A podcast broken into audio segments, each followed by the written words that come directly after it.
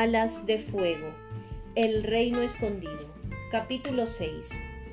A Gloria no le sorprendió ver a Tsunami peleándose violentamente en sueños cuando Yambu y ella aterrizaron a su lado. Probablemente la ala marina estaría preparada para pelearse con cualquiera en cuanto abriera los ojos. Aunque lo que de verdad la sorprendió fue descubrir lo que Nocturno hacía cuando se aburría. ¡Eh, Gloria! La llamó en cuanto la vio aterrizar. Mira esto. El ala nocturna deslizó una de las piezas más grandes de fruta, una cosa redonda con forma de melón rosa, delante de la nariz de Cieno, y dio un gran salto hacia atrás. Aunque el ala lodosa seguía dormido, la nariz de Cieno empezó a olfatear. Le tembló el hocico, olió y se acercó cada vez más al melón. El estómago le rugió con fuerza, y empezó a deslizar la lengua dentro y fuera de su boca. Nocturno volvió a alejar el melón de él, y Cieno dejó de moverse con un profundo suspiro de pena. ¿A qué es muy divertido? le preguntó Nocturno a Gloria. Ella le dedicó una mirada traviesa. Siempre he pensado que torturar a nuestros amigos en sueños sería muy gracioso. El dragonet se sentó sobre sus cuartos traseros y se rodeó las patas con la cola, frunciendo el ceño. No tenía nada más que hacer. Todo ha estado horriblemente silencioso mientras dormíais, dijo desviando la mirada hacia Yambú. ¿Le has preguntado sobre tu... Sí, lo interrumpió Gloria. Fin de la discusión. Somos hermanos, anunció Yambú con alegría. Nocturno la dio la cabeza hacia un lado y le dedicó a Gloria una mirada de ¿Está de broma? No, no os parecéis mucho, dijo educadamente. Gloria se encogió de hombros y la perezosa que llevaba a la espalda protestó. Scrabble. A Nocturno casi se le salieron los ojos de las órbitas. Gloria, le dijo, tienes una perezosa en la espalda. Tienes una perezosa una perezosa sentada en tu cuello. Lo sé, le dijo su amiga, por lo que parece son una especie de mascotas para los alas lluviosas. A esta le gustó, aunque le haya explicado que soy bastante desagradable. Vaya, es fascinante, dijo Nocturno. Contrajo las garras como si se estuviera muriendo de ganas de encontrar un pergamino para comprobar lo que Gloria había dicho o algún sitio donde escribirlo. Si no recuerdo mal, las mascotas no suelen durar demasiado en las comunidades de dragones.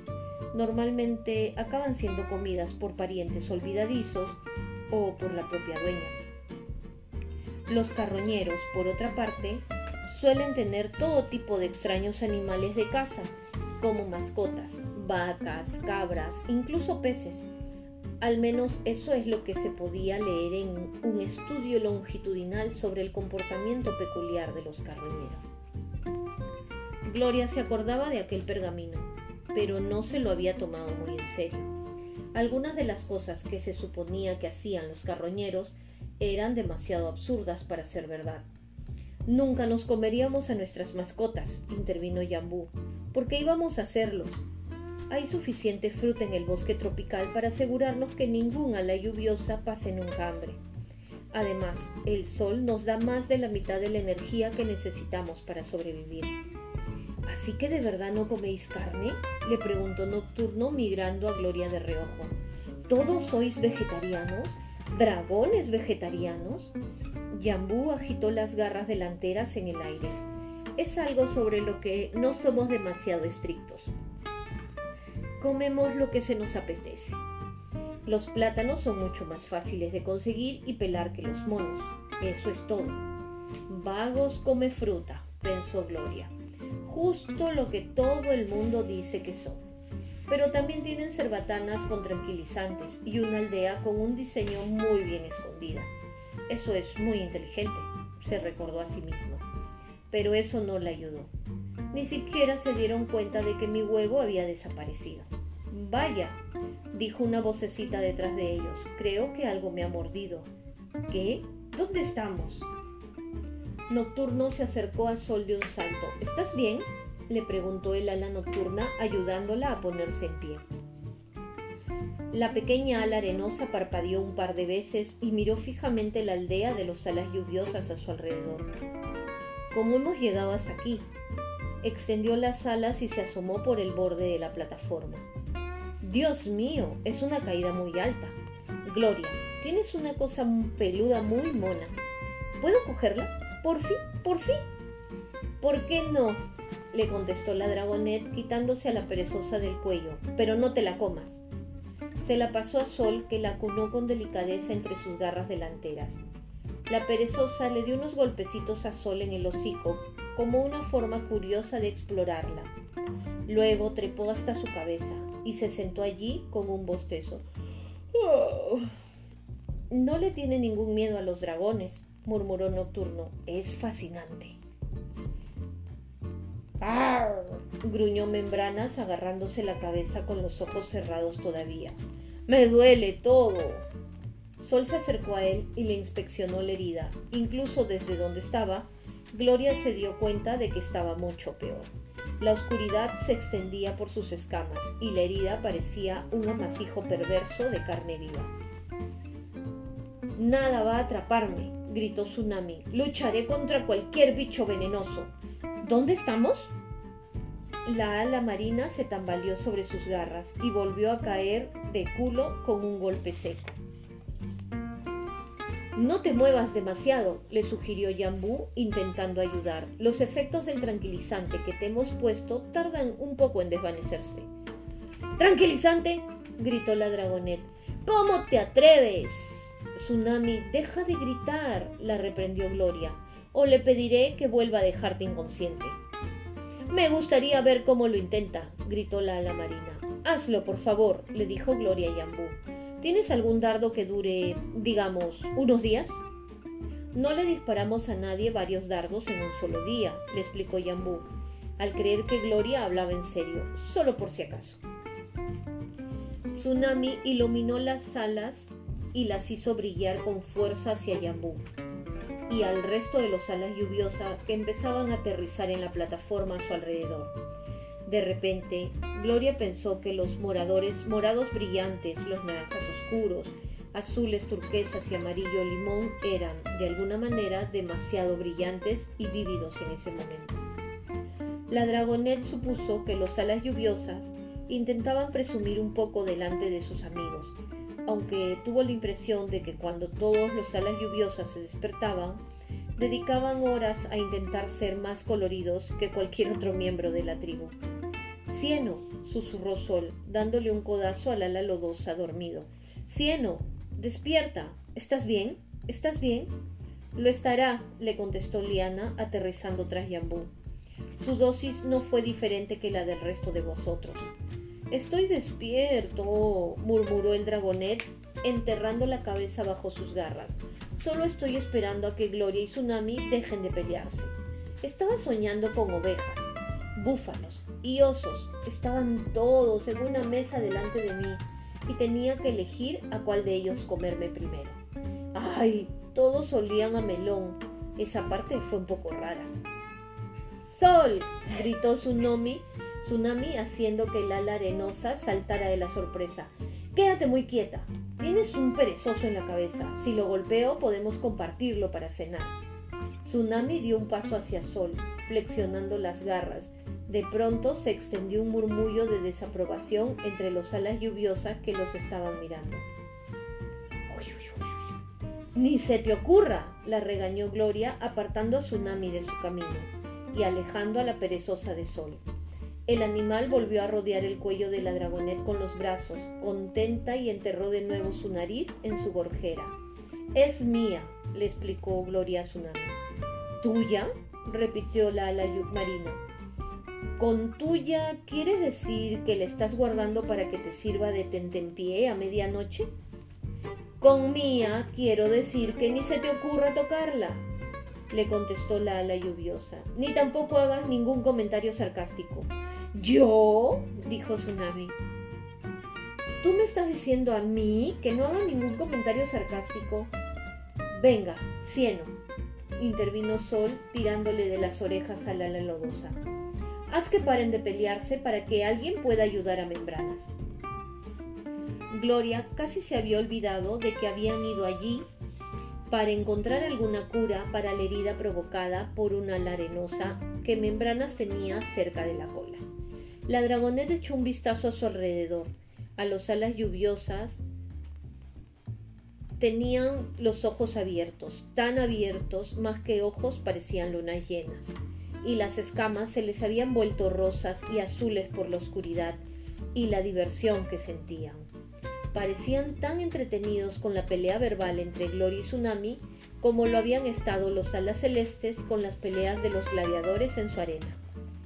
Quizás resuelvan todo con todas sus peleas echándose una siesta, pensó Gloria gruñona. Cieno se enderezó y se estiró, dando rienda suelta a sus músculos.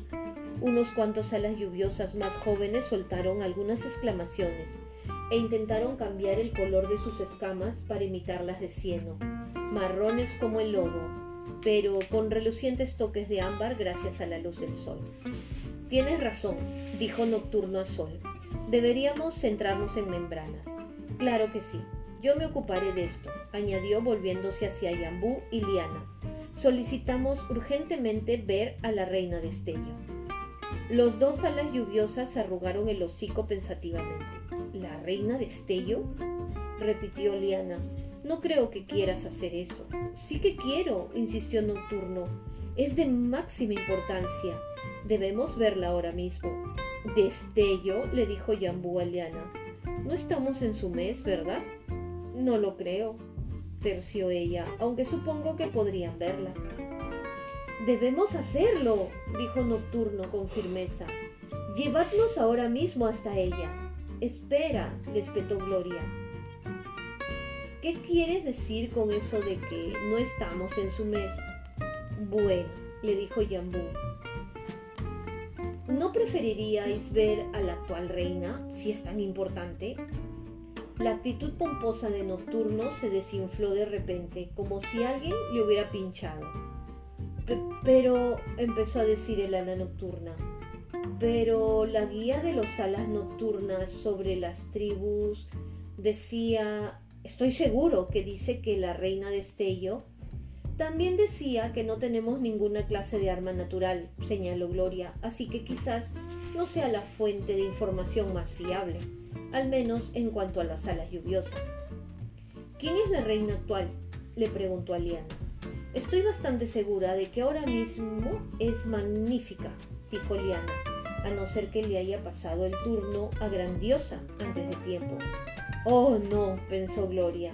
No lo digas, no lo digas. ¿A turnos para ser reina? soltó Tsunami.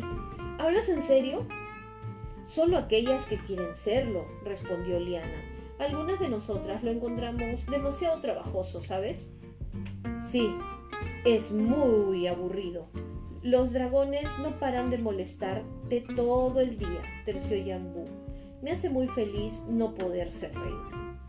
¿Y quién puede serlo? preguntó Gloria. ¿Cualquiera? ¿O solo la familia real? ¿Familia real? repitió Jambú muerto de risa. Sí, claro, añadió Gloria, cayendo en cuenta. Los alas lluviosas no tienen familia, informó a sus amigos. Sol la dio la cabeza, pero afortunadamente los alas lluviosas siguieron hablando antes de que pudiera decirle algo que reflejara la pena que sentía por ella.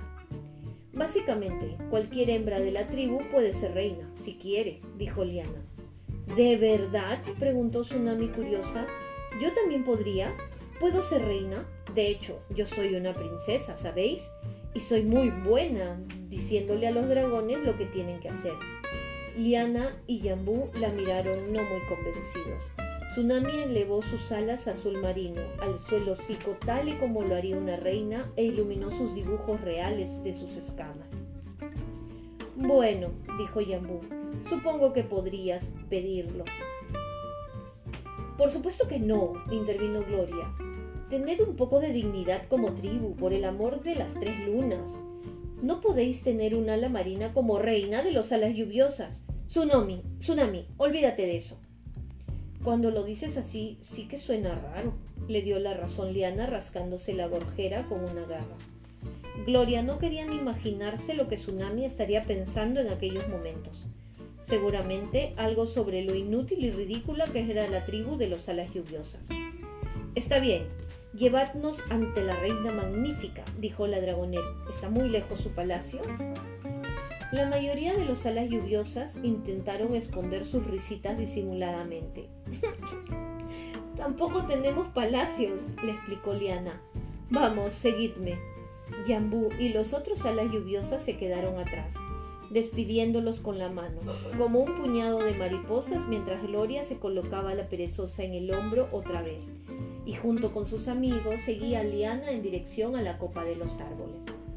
La casa del árbol a la que los condujo no era muy distinta de la del resto de casas que habían visto antes, aunque era un poco más grande y estaba más cerca del sol, sin tejado, pero con cinco ventanas gigantes en los muros curvos exteriores. Una corta pasarela colgante repleta de resplandecientes flores, fucsias con forma de lenguas de dragón Iba desde la puerta hasta la otra plataforma más muy grande. Había siete dragones haciendo cola en la plataforma. La mayoría parecían aburridos o adormilados, aunque unos o dos tenían rayas rojas refulgiendo rabiosamente por sus escamas.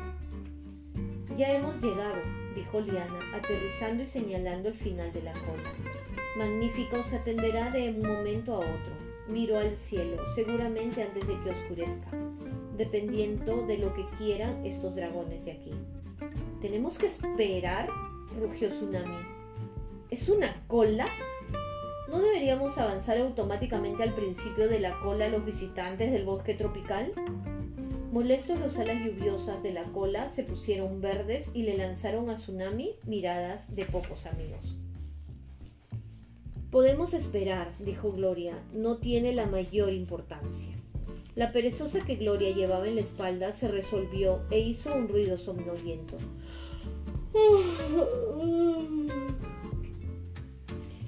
Para Membranas sí que tiene importancia, añadió Sol. Mira cuánto le duele. Membranas pareció consiguió parecer mucho más patético de lo que parecía un momento antes. El ala marina se dejó caer sobre la plataforma y jadeó suavemente. Lo siento, dijo Liana, así es como nosotros hacemos las cosas, y tenemos que ser justos. Nadie puede colarse delante de nadie. Tsunami se irguió tanto como pudo y la miró. ¿No he mencionado ya que soy la hija de la reina de los alas marinas? Suena maravilloso, le dijo Liana. Me toca patrullar para la recolecta, pero volveré después para ver cómo estáis. La ala lluviosa retrocedió un paso, hizo una pequeña reverencia insolente a Tsunami y salió volando de allí. Vaya, nunca me lo hubiera imaginado, escupió Tsunami. Quizá debiéramos decirles quiénes somos. ¡Shh! ¡Calla! sisió Gloria. Todos acordamos dejar de hacer eso. La reina magnífica no nos irá a encerrar, ¿verdad? preguntó Sol. Lo dudo mucho, corroboró Nocturno. Me apuesto lo que queráis a que estos dragones ni siquiera han oído hablar de nuestra profecía. No creo que les preocupe en lo más mínimo. Es cierto, dijo Gloria. No se preocupaban por gran cosa. Mejor prevenir que curar, ¿no creéis? dijo Cieno. Yo voto porque lo sigamos manteniendo en silencio. Quiero decir que nunca se sabe cómo va a reaccionar un dragón, ¿verdad? Lo siento, Tsunami. No, tienes razón, masculló la ala marina estirando el cuello y las alas. Aún no me puedo creer que nos dejaran inconscientes y que ahora nos hagan guardia, guardar turno para ver a la reina. Sí, le dijo Gloria, tendría mucho más sentido si nos encadenaran en una cueva, nos mataran de hambre y nos ignoraran durante un día o dos, y luego nos encerraran en una prisión por haber salvado a una de sus princesas Ah, no, espera, eso es lo que hizo tu madre. Al menos aquí hay comida, sentenció Cieno, por encima de su nave. El dragonet había reunido una pila de fruta para la primera plataforma y se la había llevado. Complacido consigo mismo, empezó a ordenar su tesoro delante de él. ¿Qué creéis que es esto? preguntó mientras señalaba una rama cubierta de flores amarillo brillante. Los dragones compartieron la fruta y hasta Membrana sirvió lo suficiente para comer. Pero Gloria no tenía hambre. Le pasó una pequeña fruta naranja a la perezosa, pero ella no comió nada. Tal y como le había dicho Yambú, el sol la había saciado más que cualquier fruta. Le parecía muy raro, pero no quería pensar demasiado en eso ni en lo que significaba que se hubiera mantenido tan lejos de algo tan importante durante casi todos sus años de Dragonet. En vez de eso, deambuló por la pasarela, yendo y viniendo, intentando ver algo a través de la casa del árbol de la reina. A través de las ventanas podía ver unas escamas color arcoíris, azul fuerte, amarillo brillante y verde esmeralda. También vio guirnaldas de flores blancas con pétalos como las alas de un dragón. Los alas lluviosas parecían usar las flores para decorar, tal y como hacían el resto de las tribus con las joyas. Gloria miró a Tsunami. La ala marina seguía llevando el collar de perlas que le había regalado su madre en el reino del mar. Actuaba como si hubiera olvidado que aún las llevaba, pero de vez en cuando Gloria la veía acariciarlas con las garras pero su madre estaba un poco loca y era un poquitín malvada, pensó Lala lluviosa. ¿No será mejor no tener madre a tener una como la reina coral, aunque me regalara perlas? ¿Por qué quieres ver a la reina? preguntó el primer dragón de la cola, sorprendiéndolo al dirigirse a él. Esto, dijo despacio, solo quiero saber si puedo cambiar mis tareas. Ahora mismo me toca enseñar a los dragonets a recolectar fruta. Pero creo que sería mucho mejor esto técnicas avanzadas para echarse la siesta. Gloria apenas pudo contener una carcajada. Estaba claro que el dragón no bromeaba. ¿Era técnicas avanzadas para echarse la siesta una asignatura de verdad? Gloria decidió que sería demasiada mala educación preguntarlo. ¿Y tú qué? preguntó a la siguiente dragona de la fila. Era una dragona alta de color naranja claro. Además llevaba un pequeño dragonet gris a su lado sentado en la curva de su cola con el entrecejo fruncido. Parecía enfadado. Traigo a este dragonet para que lo castigue, dijo la dragona. Al parecer, cree que es divertido meterles vallas en la nariz a los dragones dormidos durante la hora del sol. El pequeño dragonet gris a su lado resopló y emitió un ruido que estaba a caballo entre burlón y enfadado.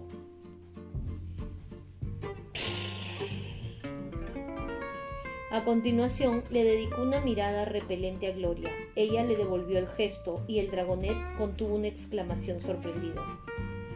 Te diré por qué estoy aquí, gruñó el tercer dragón de la cola. Era uno de los dos que tenían rabiosas manchas rojas en la gorjera. El otro estaba al final de la cola. Gloria pensó que eran los únicos alas lluviosas enfadados que había visto hasta el momento.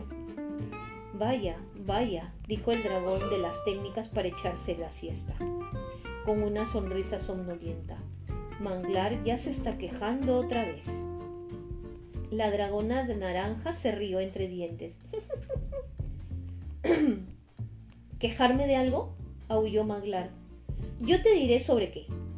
Algo sobre lo que deberíamos estar quejándonos todos. Mi orquídea no es la única que ha desaparecido. ¿Lo sabéis? Gloria la dio la cabeza. ¿Tu orquídea? preguntó. Era aquella otra extraña costumbre de los alas lluviosas, la de estar extrañamente unidos a sus flores.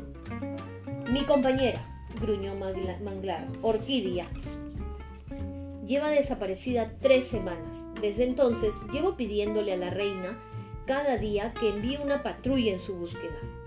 Algunas veces los dragones necesitamos un descanso, intervino el primer dragón encogiéndose de hombros. Quizás se esté echando una siesta muy larga en algún sitio. Estuvo de acuerdo la dragona naranja. ¿Tres semanas? sisió Manglar. ¿Y también han desaparecido otros dragones? preguntó Gloria Manglar. Al menos doce en el último año, incluido Orquídea, dijo Manglar brevemente. Un escalofrío le recorrió el cuerpo a Gloria, así que los alas lodosas no habían sido los únicos que se habían topado con algo maligno en el bosque. Había algo ahí fuera, acechando tras los coloridos pájaros, las exuberantes flores y los susurrantes árboles. Algo que podía enfrentarse a dos alas lodosas a la vez y también hacer desaparecer a doce alas lluviosas sin dejar ningún rastro.